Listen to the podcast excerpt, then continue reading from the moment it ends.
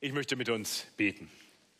Himmlischer Vater, das wollen wir wirklich erbitten, was wir gerade gesungen haben. Entfach dein Feuer in mir. Herr, du weißt, wie es um unsere Herzen bestellt ist. Du weißt, wo unsere Herzen nicht mehr brennen für dich. Und wir wollen dich bitten, dass du gerade da eingreifst und dein Feuer neu entfachst in uns. Dass wir wieder brennend werden für dich.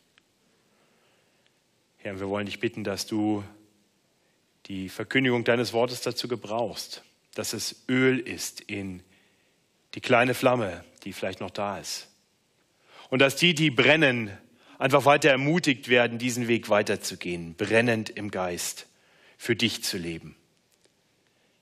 Und so gebrauche die Predigt, gebrauche die Verkündigung deines Wortes, um deine Gemeinde neu zuzurüsten, zu jedem guten Werk. Amen. Wir sind mitten in einer Predigtserie durch den kleinen Propheten Joel.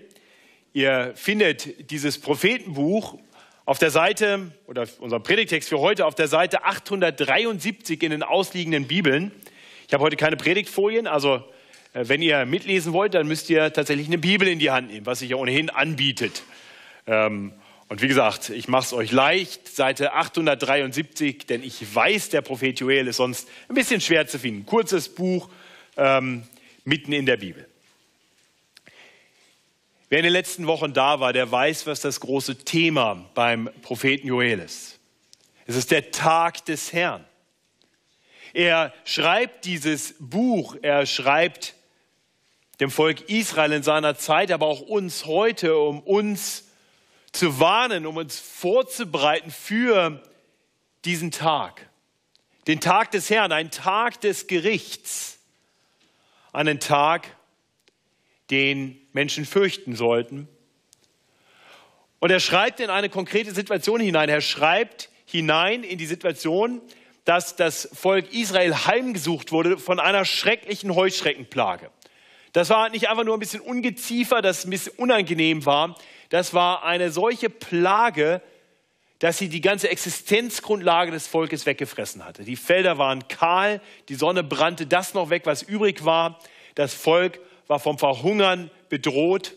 Und in diese große Not hinein schreibt nun der Prophet Joel und er sagt dem Volk, schaut das, was ihr gerade erlebt habt in dieser Heuschreckenplage. Das ist nur ein Vorgeschmack, nur ein schwacher Abglanz des Gerichts, das Gott eines Tages senden wird, am Tag des Herrn. Und deswegen ruft er die Menschen zur Buße. Dieses Buch ist wirklich ein Ruf an das Volk Israel und an alle Menschen, auch an uns, umzukehren von unserem selbstbestimmten Leben, unserem Leben in Rebellion gegen Gott oder Missachtung von Gott zu ihm, um auf ihn zu hören, um so zu leben, wie er das will. Er ruft konkret die Menschen zum einen sich Gott wieder zuzuwenden, zum anderen sich vor ihm zu versammeln und dann vor ihm im Gebet einzutreten und seine Gnade zu erbitten. Letzte Woche haben wir dann in der zweiten Hälfte von Kapitel 2 gesehen, dass Gott große Verheißungen schenkt. Er sagt denen zu, die sich ihm so zugewandt haben, dass er ihre Gebete erhören wird. Er wird seinem Volk gnädig sein. Ganz konkret spricht er in die damalige Situation hinein und sagt dem Volk Israel, ich will euer Gebet, das ich euch aufgetragen habe, erhören. Er hatte dem Volk gesagt, sie sollen beten, dass sie nicht zu Schanden werden, dass sie verschont werden. Und genau das sagt er seinem Volk zu. Ich werde euch nicht umkommen lassen. Ihr werdet nicht zu Schanden werden. Andere Völker werden nicht über euch spotten und lästern. Ich werde eurer gedenken, ich werde euch verschonen. Ja, mehr noch, er sagt ihnen dann sogar zu, dass er über alles Bitten und Verstehen hinausgeben wird. Er wird ihnen nämlich den Ertrag der Ernte erstatten, der verloren gegangen war durch das gerechte Gericht der Heuschrecken. Ja, die Heuschrecken waren gekommen als Strafe. Er sagt ihnen aber, die Strafe, die ihr eigentlich zahlen müsstet, die will ich für euch übernehmen. Nun, diese beiden Verheißungen waren sicherlich konkret damals in Erfüllung gegangen. Und dann hatten wir ganz am Ende unseres Predigtextes letzten Sonntag gesehen, in Kapitel 2, Vers 27, dass Joel noch eine dritte Verheißung gibt. Dem Volk Israel, das doch den Eindruck hatte, Gott war, wäre so weit weg. Diesem Volk sagt er, nein, Gott wird euch nicht nur Gutes geben, er wird sich selbst geben, er wird zu euch kommen eines Tages. Das ist die Verheißung in Kapitel 2, Vers 27. Ihr sollt erfahren, dass ich mitten unter Israel bin und dass ich der Herr, euer Gott bin und sonst keiner mehr und mein Volk soll nicht mehr zu Schanden werden. Und an dieser Stelle knüpft nun unser heutiger Predigtext an. Joel Kapitel 3 oder in manchen Übersetzungen ist es einfach nur Kapitel 2, Vers 28 bis 32. Äh, aber in den meisten Bibeln, in den ausliegenden Bibeln ist ein eigenes Kapitel, Kapitel 3. Und dieses Kapitel, diese fünf Verse wollen wir heute betrachten. Wir werden dabei sehen, dass in den ersten beiden Versen Joel eine allgemeine Ausgießung des Heiligen Geistes verspricht. Dann in den Versen 3 und 4 kündigt er schlimme kosmische Phänomene an, die, die dem großen und schrecklichen Tag des Herrn vorausgehen. Und dann in Vers 5 erklärt er, wer vor dem Gericht an diesem schrecklichen Tag gerettet werden kann. Und wir werden gleich sehen, wie diese drei Teile zusammenhängen. Und ich hoffe, dass wir miteinander erkennen, und das ist wirklich die große These dieser Predigt und ich denke des Predigttextes, dass der Heilige Geist ausgesandt wird, ausgegossen wird über alle Gläubigen, um sie dazu zu befähigen, andere Menschen zum Glauben zu rufen, sodass sie am Tag des Gerichts nicht verloren gehen, sondern gerettet werden. Gut, schauen wir uns den Text an, Stück für Stück. Kapitel 3, die Verse 1 und 2. Dort lesen wir von einer allgemeinen Ausgießung von Gottes Geist. Und nach diesem will ich meinen Geist ausgießen über alles Fleisch und eure Söhne und Töchter sollen Weissagen, eure Alten sollen Träume haben und eure Jünglinge sollen Gesichter sehen. Auch will ich zur selben Zeit über Knechte und Mägde meinen Geist ausgießen. Nun, diese, diese Aussage war in der damaligen Zeit spektakulär, großartig, aber unvorstellbar. Denn der Geist Gottes, der war zwar im Alten Testament von Anfang an da, ist nicht so, dass das Alte Testament keinen Heiligen Geist kennt, er war schon am Anfang in der Schöpfung war der Geist schon da und doch war der Geist nicht ausgegossen worden in Fülle über alle Menschen. Nein. Ich habe eben schon gesagt, Israel hatte den Eindruck, Gott wäre weit weg und sein Geist schien nicht mehr wirklich zu wirken. Und überhaupt war Gottes Geist nur auf ganz wenige, auf ganz besondere Menschen gekommen, um sie für besondere Aufgaben, für eine bestimmte Zeit zuzurüsten. Menschen wie König David oder wie Propheten, auf die kam der Geist für eine bestimmte Aufgabe, für eine bestimmte Zeit.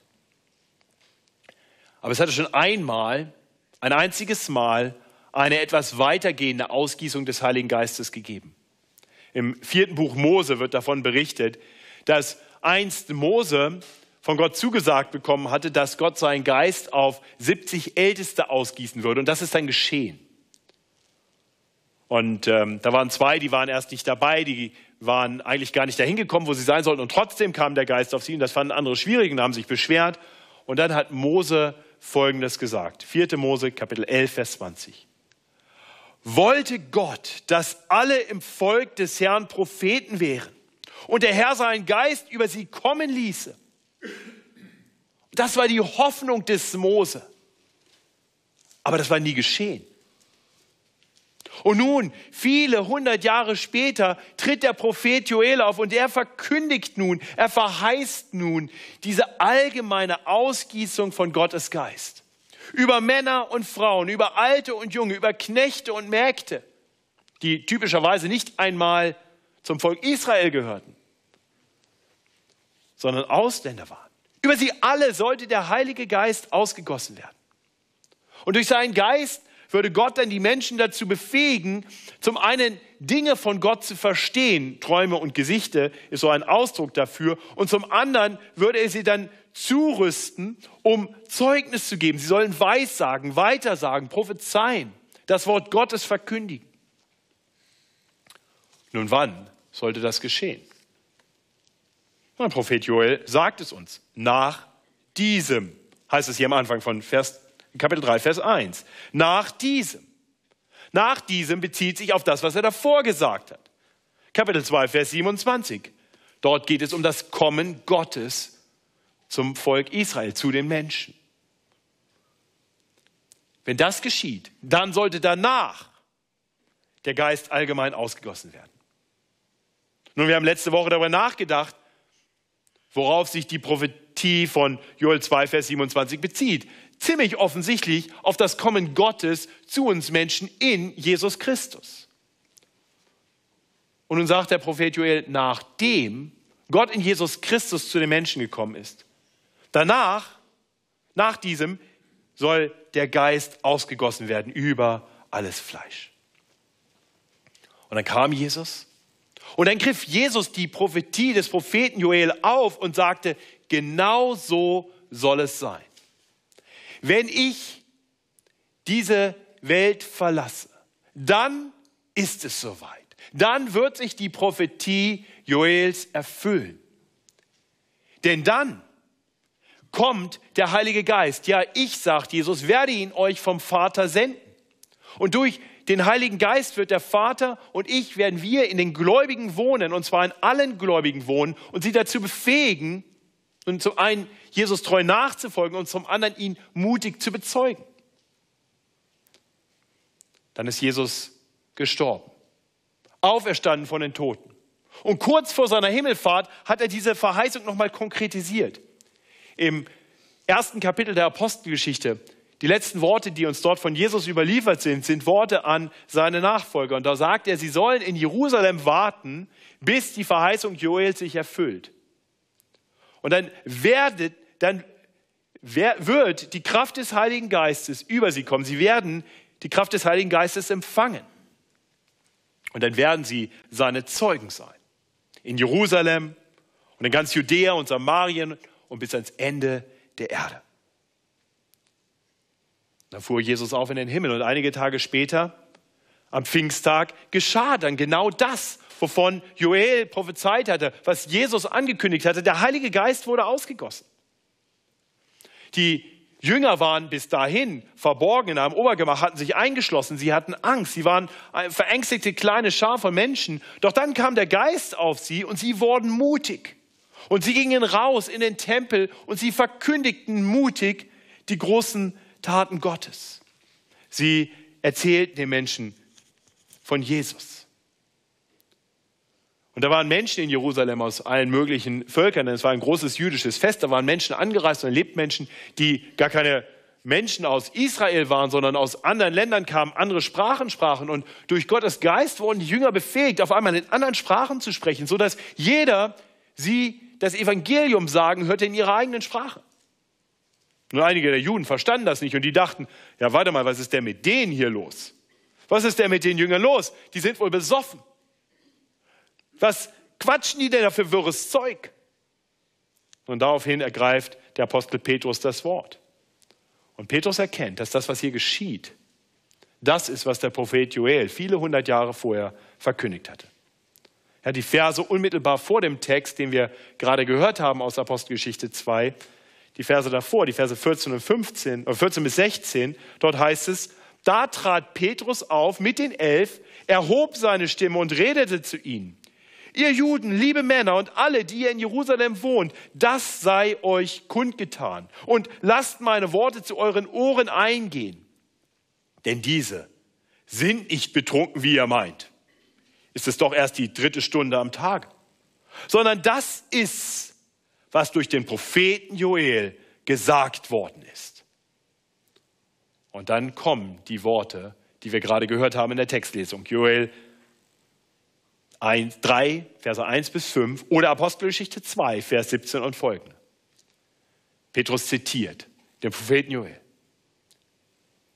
Er hatte also erkannt, dass das, was am Pfingsttag geschah, genau das war, wovon Joel hunderte von Jahren zuvor gesprochen hatte.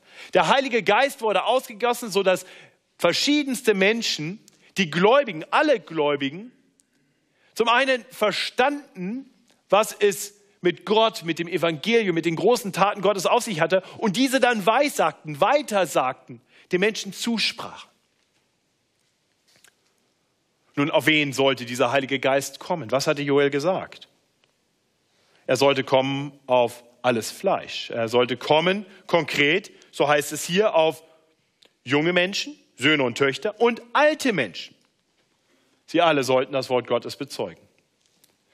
Wenn Joel hier spricht von Weissagen und von Träumen, dann meint er sicherlich nicht, dass die eine Gruppe das eine bekommt, die andere Gruppe das andere. Nein, hier geht es wohl eher darum, dass Gott in verschiedener Weise verschiedene Menschen befähigt und sie einander ergänzen und bereichern sollen mit den Gaben, die Gott ihnen gibt. Und ihr Lieben, ich hoffe, dass wir dem Geist Gottes in dieser Hinsicht viel Raum auch geben in unserer Gemeinde. Das heißt, die, die Älteren tun gut daran, zu erkennen, dass Gottes Geist auch in jungen Menschen lebt. Deswegen werden wir hier immer wieder vorne auch junge Menschen stehen haben, die hier predigen, die vielleicht noch keine 30 Jahre alt sind. Aber sie sind von Gottes Geist zugerüstet, befähigt, sie haben die Gnadengabe der Verkündigung. Andererseits sollten junge Christen nicht unter sich bleiben. Das sage ich hier gerade im Abendgottesdienst sehr bewusst. Gott will euch auch gerade durch die Gabe des Geistes, die er älteren Geschwistern gegeben hat, beschenken, bereichern, zurüsten, im Glauben erbauen. Sucht die Gemeinschaft zwischen jung und alt. Denn Gottes Geist ist allen gegeben. Vielleicht ist das eine konkrete Ermutigung, nochmal das Angebot von Rico und Stefan wahrzunehmen und zu diesem Netzwerkcafé zu kommen und einfach mal einige Geschwister kennenzulernen, mit denen ihr sonst nicht viel zu tun habt. Nun, ist der erste Punkt. Gottes Geist kommt auf Junge und Alte, auf Söhne und Töchter, aber eben auch auf die Alten. Der zweite Aspekt, der hier im Blick äh, zu sein scheint, ist, dass er kommt auf Söhne und Töchter, auf Knechte und Mägde. Oder allgemeiner gesprochen, auf Männer und Frauen. Nur um das deutlich zu sagen, der Heilige Geist betreibt hier kein Gender Mainstreaming.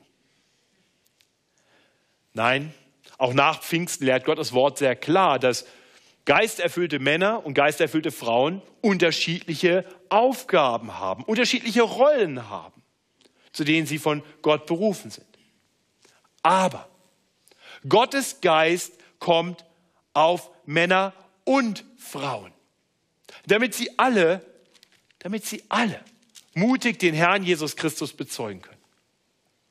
Gerade deswegen bin ich so dankbar, dass hier in der Gemeinde im Moment eine Initiative beginnt, äh, wo bewusst Frauen es sich zur Aufgabe machen wollen, andere Frauen zuzurüsten, damit sie noch mutiger, noch klarer auch das Evangelium bezeugen können. Mir ist klar, dass wir Pastoren, wir Älteste äh, vielleicht manchmal die jungen Männer stärker im Blick hatten und wir wollen da bewusst als Gemeinde die Frauen auch stärker in den Blick bekommen. Ich bin dankbar, dass Christine van Doren sich dort einbringt und äh, manche andere mehr, die äh, da das auf dem Herzen haben, Frauen zuzurüsten, sodass Männer und Frauen geisterfüllt Zeugnis geben können, den Glauben, vom Glauben weitersagen können. So wie schon damals am Pfingsttag in Jerusalem. Und schließlich, und das deutet Joel hier nur an, kommt der Heilige Geist über alles Fleisch. Das heißt nicht nur über die Juden, was Joel hier nur andeutet, wird bei Jesus später ganz explizit, nämlich dass das Evangelium die gute Botschaft für die ganze Welt ist. Ihr Lieben, das ist, das ist für uns hier eine großartige Wahrheit, denn, denn der Heilige Geist ist eben nicht nur dort in Jerusalem einigen Juden gegeben worden, sondern auch Menschen wie uns, die wir eigentlich ethnisch gesehen aus den Heiden stammen. Gottes Volk ist nun ein internationales Volk. Gottes Geist erfüllt jeden, der unter der Herrschaft Jesu Christi lebt. Das heißt, Gottes Geist macht uns eins. Und ich bin so dankbar dafür, dass unsere Gemeinde immer internationaler wird. Wir haben inzwischen weit über 20 verschiedene Nationen in unserer Mitgliedschaft repräsentiert. Ich finde das großartig. Die Welt, die mag fremdenfeindlich sein, Gottes Volk kennt das nicht. Denn wir sind eins durch Gottes Geist. Und so haben wir heute früh auch nicht primär Afghanen und Deutsche getauft, sondern wir haben Bürger aus Gottes Volk getauft. Alle eins. Gott hat seinen Geist ausgegossen in seiner großen Gnade, so wie Joel es verheißen hat, über alle, über alles Fleisch, über alle, die zum Glauben gekommen sind, über alle, die Jesus Christus als ihren Retter und Herrn erkennen. Über alle, die erkennen, dass Jesus stellvertretend für unsere Schuld gestorben ist, sodass wir am Tag des Herrn vor Gott bestehen können. Und so stellt sich die Frage für dich. Ist Jesus Christus dein Herr? Ihr dürft ruhig Amen oder Ja sagen. Halleluja ist sogar noch besser. Und wenn das so ist, wenn du ein Halleluja oder ein Ja und Amen dazu hast, dann lass dir eines gesagt sein. Der Prophet Joel hat dir ganz persönlich etwas verheißen. Du bist erfüllt mit dem Heiligen Geist. Gottes Geist ist ausgegossen über dich. Ob du das jetzt spürst oder nicht. Der Geist erfüllt alle, weil Gott ihn ausgegossen hat. Und seit Pfingsten ist der Geist auf alle gekommen, die jemals zum Glauben gekommen sind. Und befähigt uns damit dazu, das zu tun, was die Ersten, die den Geist bekamen, getan haben und alle anderen danach auch. Mehr oder weniger gut. Nämlich den Glauben weiterzusagen. Damit Menschen aus Jerusalem und ganz Judäa und Samarien und aus den Enden der Erde, damit Menschen in deinem Umfeld und wo immer Gott dich auch noch hinschicken wird, erfahren von den großen Taten Gottes, die er vollbracht hat in Jesus Christus. Und im Fortgang unseres Predigtextes sehen wir, warum das so wichtig ist, warum das eine so dringliche Aufgabe ist, zu der Gott uns alle befähigt hat. Vielleicht sollte ich sagen, und ich hoffe, das trifft zu, und auch da darfst du dein Amen zu sagen, begeistert hat. Bist du begeistert von Gott? Zum Weitersagen der guten Nachricht? Nun, es ist dringend. Denn der Tag des Herrn kommt. In Versen 3 und 4 macht Joel das deutlich. Und ich will Wunderzeichen geben am Himmel und auf Erden, Blut, Feuer und Rauchdampf. Die Sonne, die Sonne soll in Finsternis und der Mond in Blut verwandelt werden, ehe denn der große und schreckliche Tag des Herrn kommt. Das hat Joel schon in Kapitel 2 angekündigt. Kosmische Phänomene, schlimme Dinge werden geschehen und dann kommt dieser schreckliche Tag. Auch das hat Jesus später aufgegriffen. In seinen Endzeitreden hat Jesus erklärt, dass ähm, vor dem Endgericht, vor dem großen Tag des Herrn, eine Zeit großer Trübsal kommen wird. Eine schlimme Zeit kommen wird, die auch die Gläubigen nur deshalb ertragen können, weil Gott sie stärken wird, sie durchtragen wird. Und so erklärt er dann in Markus 13, wie diese Zeit zu einem Abschluss kommt. Markus 13, Vers 24. Und nach dieser Bedrängnis wird die Sonne sich verfinstern und der Mond seinen Schein verlieren und die Sterne werden vom Himmel fallen und die Kräfte der Himmel werden ins Wanken kommen. Und dann werden sie sehen, den Menschensohn kommen in den Wolken mit großer Kraft und Herrlichkeit. Ihr Lieben, das ist das, was uns Christen noch bevorsteht. Uns Christen muss klar sein, dass uns schwere Zeiten bevorstehen. Lass dir nichts anderes erzählen. Ich weiß, dass das für uns hier und heute manchmal ein bisschen schwer zu verstehen ist. Und natürlich gibt es viele Prediger eines Wohlstandsevangeliums, die sagen, komm zu Jesus und alles wird einfach und schön. Es war sehr beeindruckend, heute früh die Afghanen zu taufen. Ich habe sowas noch nicht erlebt. Ähm, wir typischerweise, wenn wir taufen und ich frage die Täuflinge, ob sie Jesus Christus als ihren Retter und Herrn bekennen und ihm nachfolgen wollen als dem Herrn ihres Lebens, sage ich, kannst du das bezeugen mit einem, mit einem deutlichen Ja. Und typischerweise, und manche von euch haben das selber so erlebt, kommt ein lautes, jubilierendes Ja. Aber die Afghanen, die waren fast alle, fast ein bisschen fast ein bisschen bedrückt, weil sie wussten, was sie hier tun, das ist ernst. Das ist todernst. Sie wissen, dass ihnen die Abschiebung droht. Manche von den Afghanen, die sich hier jeden Sonntagmittag treffen mit einigen Mitgliedern aus unserer Gemeinde, lesen wir mit ihnen zusammen die Bibel.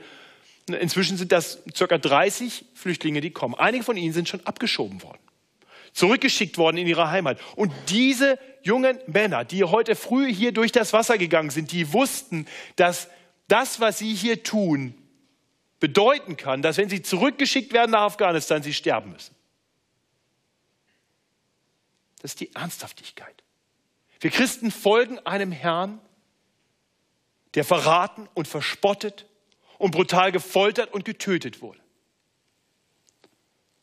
Lasst uns nicht naiv sein und denken, dass ein Leben als Christ nur leicht und schön sein wird. Und doch verkündet Joel hier noch etwas anderes. Er sagt nämlich, dass die schweren Zeiten nicht nur die Christen betreffen werden, sondern alle Welt. Das sind kosmische Phänomene. Und wir Christen sind hier sogar Privilegierte, weil wir aus Gottes Wort von Gott selbst darauf vorbereitet werden. Wenn diese Welt aus den Fugen gerät, müssen wir nicht in Panik verfallen, denn wir wissen, dass es so kommen wird. Und dass der Herr trotzdem im Regiment sitzt und alles im Griff hat. Das heißt, wenn wir erleben, dass auf einmal die Welt scheinbar verrückt geworden ist und Trump und Putin und Erdogan und Kim Jong-un in Nordkorea und die barbarischen Krieger der Taliban und der ISIS, von denen wir heute früh so Schreckliches gehört haben, dass die alle eigentlich nur Vorboten sind von dem, was laut Bibel auf uns Menschen zukommt. Denn am großen und schrecklichen Tag des Herrn wird Gott nicht mehr seinen Geist ausgießen, sondern seinen Zorn über alles Böse in dieser Welt. Und genau deshalb ist es so wichtig, dass das geisterfüllte Christen andere Menschen mutig zum Glauben rufen an den Herrn Jesus Christus. Denn nur durch ihn können Menschen vor diesem schrecklichen Tag des Herrn gerettet werden. Und das ist die Aussage, die wir im letzten Vers unseres Predigtexts finden. Vers 5. Und es soll geschehen, wer des Herrn Namen anrufen wird, der soll errettet werden. Denn auf dem Berg Zion und Jerusalem wird Errettung sein, wie der Herr verheißen hat, und bei den Entronnenen, die der Herr berufen wird. Also der einzige Weg vor dem verdienten Gericht am Tag des Herrn gerettet zu werden, ist, den Namen des Herrn anzurufen. Eins muss uns klar sein, dieses Gericht hätten wir alle verdient. Wir alle brauchen Rettung, denn von Natur aus lebt keiner von uns so, wie wir es eigentlich sollten. Wir alle missachten Gott, leben immer wieder auch gegen seine Gebote. Die Bösen sind nicht nur die anderen. Keiner von uns ist vollkommen gut. Keiner von uns könnte vor dem vollkommen Heiligen, dem vollkommen Guten, dem Gott der Liebe, der vollkommenen Liebe bestehen, ohne Rettung. Und deswegen müssen wir alle des Herrn Namen anrufen und dann werden wir gerettet werden. Und der Name des Herrn, ich hoffe, das ist uns klar, ist Jesus. Und so hat Petrus dann auch kurz nach dem Pfingsttag verkündigt, noch in Jerusalem, dass allein Jesus retten kann. Als er rechtfertigen musste, was er denn mit den anderen Jüngern dort in Jerusalem tut, da hat er erklärt, dass nur Jesus rettet. In keinem anderen ist das Heil. Auch ist kein anderer Name unter dem Himmel den Menschen gegeben, durch den wir selig werden. So erklärt Petrus es. Ja, das heißt, es mögen viele Wege nach Rom führen. Es gibt nur einen Weg zum Heil. Jesus selbst sagt, ich bin der Weg, die Wahrheit und das Leben. Niemand kommt zum Vater, denn durch mich. Unsere Gesellschaft sagt uns, wir sollten da etwas weniger exklusiv sein, etwas pluralistischer, etwas relativistischer denken. Und das mag ja alles ganz nett klingen, aber es ist falsch. Wir Christen können sowas nicht nicht letztendlich als richtig akzeptieren, denn Gottes Wort lehrt uns etwas, das im direkten Widerspruch zu einer solchen Ideologie steht. Wir Christen wissen, es gibt nur einen Weg zum Heil. Nur im Namen des Herrn. Nur im Namen Jesu können wir das Heil finden. Nur bei ihm ist Rettung. Und so möchte ich dich fragen, bekennst du mit deinem Munde Jesus als dein Herrn? Glaubst du in deinem Herzen, dass ihn Gott der Vater in diese Welt gesandt hat, um so zu leben, wie wir hätten alle leben sollen? Vollkommen gut? Also das Leben zu führen für uns und dann den Tod zu sterben, den wir verdient hätten, zu sterben für uns. Und glaubst du, dass der Vater ihn wirklich von den Toten auferweckt hat? Das heißt, dass Jesus wirklich lebt. Ich bete, dass jeder hier in diesem Raum, jeder, der meine Stimme hört, diese Wahrheit erkennt, tief in seinem Herzen. Und dann mit seiner Stimme den Namen des Herrn anruft, Gott anruft und bei ihm Rettung findet. Denn wenn du das tust, dann wirst du gerettet werden vor dem schrecklichen Tag des Herrn. Bedenkenswert ist, wie Petrus am Pfingsttag die Worte des Propheten auslegt. Wer den Namen des Herrn anruft, der soll errettet werden, heißt es ja bei Joel.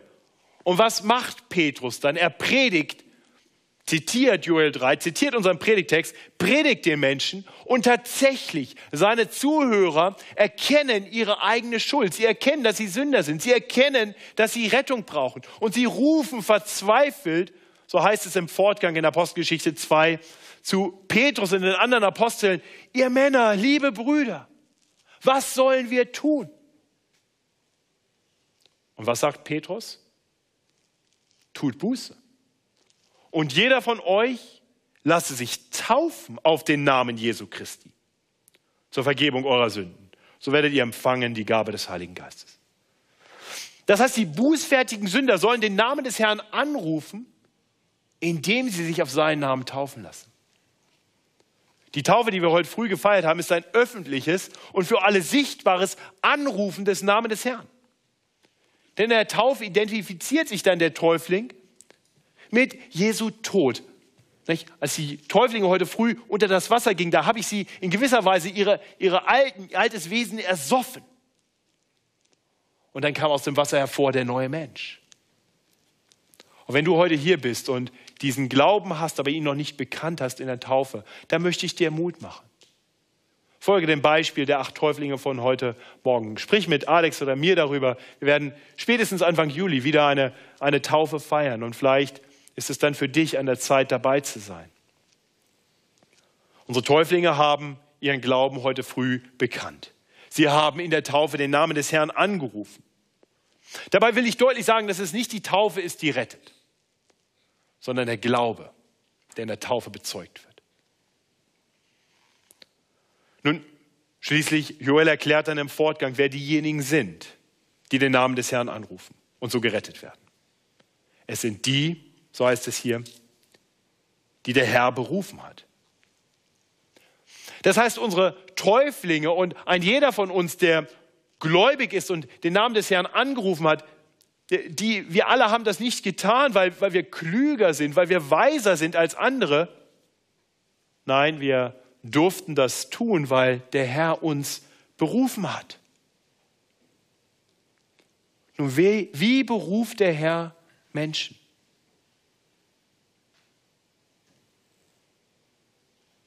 Durch Menschen. Gottes Stimme erschallt aus den Mündern von Menschen, die er dazu zugerüstet hat mit seinem Heiligen Geist, dass sie seine Zeugen sind. Da, wo sie leben und bis an die Enden der Erde. Gott gebraucht ganz gewöhnliche Menschen, um andere Menschen zu berufen. Er gebraucht alte und junge, Männer und Frauen, Christen aus verschiedenen Regionen und Ländern. Und das haben wir heute früh erleben dürfen.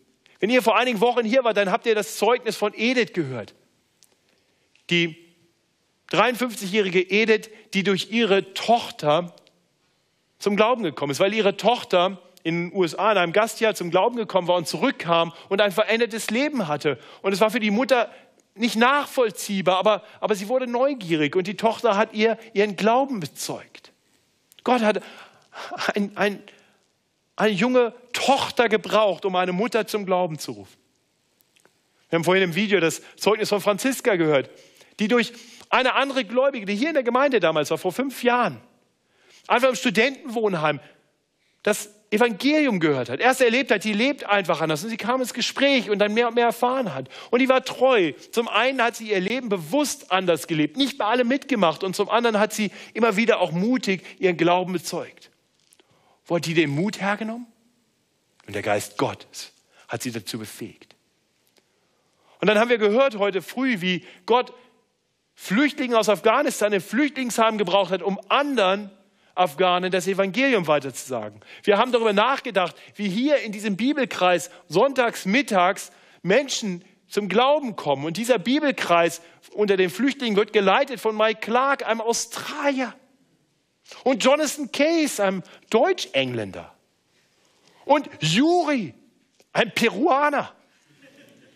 Und sogar Tom Giebel, geboren in München. Wow! Gottes Geist wirkt durch ganz gewöhnliche Menschen. Und ihr Lieben, ich hoffe, ich hoffe, dass euch diese Berichte ermutigen. Ich hoffe, dass du weißt, was Joel verheißen hat, ist auch in mir wahr. Gott hat mir seinen Geist gegeben, damit auch ich ihn bezeugen kann. Der große und schreckliche Tag des Herrn ist nah aber noch ist Gnadenzeit. Lass dich gebrauchen von Gott. Ich bete. Himmlischer Vater, danke, dass du ein Gott bist, der durch ganz gewöhnliche Dinge Außergewöhnliches tut. Danke für das mutige Zeugnis von Franzi Kiep, ihrer Mutter gegenüber, von Anna-Sophia, Franziska gegenüber. Für das mutige Zeugnis von Mike und Jonathan und Juri und Tom und vielen anderen. Herr, wir wollen dir danken für die Menschen, die uns einst das Evangelium bezeugt haben. Herr, wir wissen, wir sind schwach, uns fehlt oft der Mut, uns fehlen die richtigen Worte. Aus uns heraus können wir das nicht. Aber danke, dass du uns deinen Geist gegeben hast, der in den Schwachen mächtig wirkt und durch sie wirkt. Herr, entfache neu dein Feuer in uns, auf dass wir dich mutig bezeugen, solange noch Zeit ist. Amen. Lasst uns zum Abschluss ein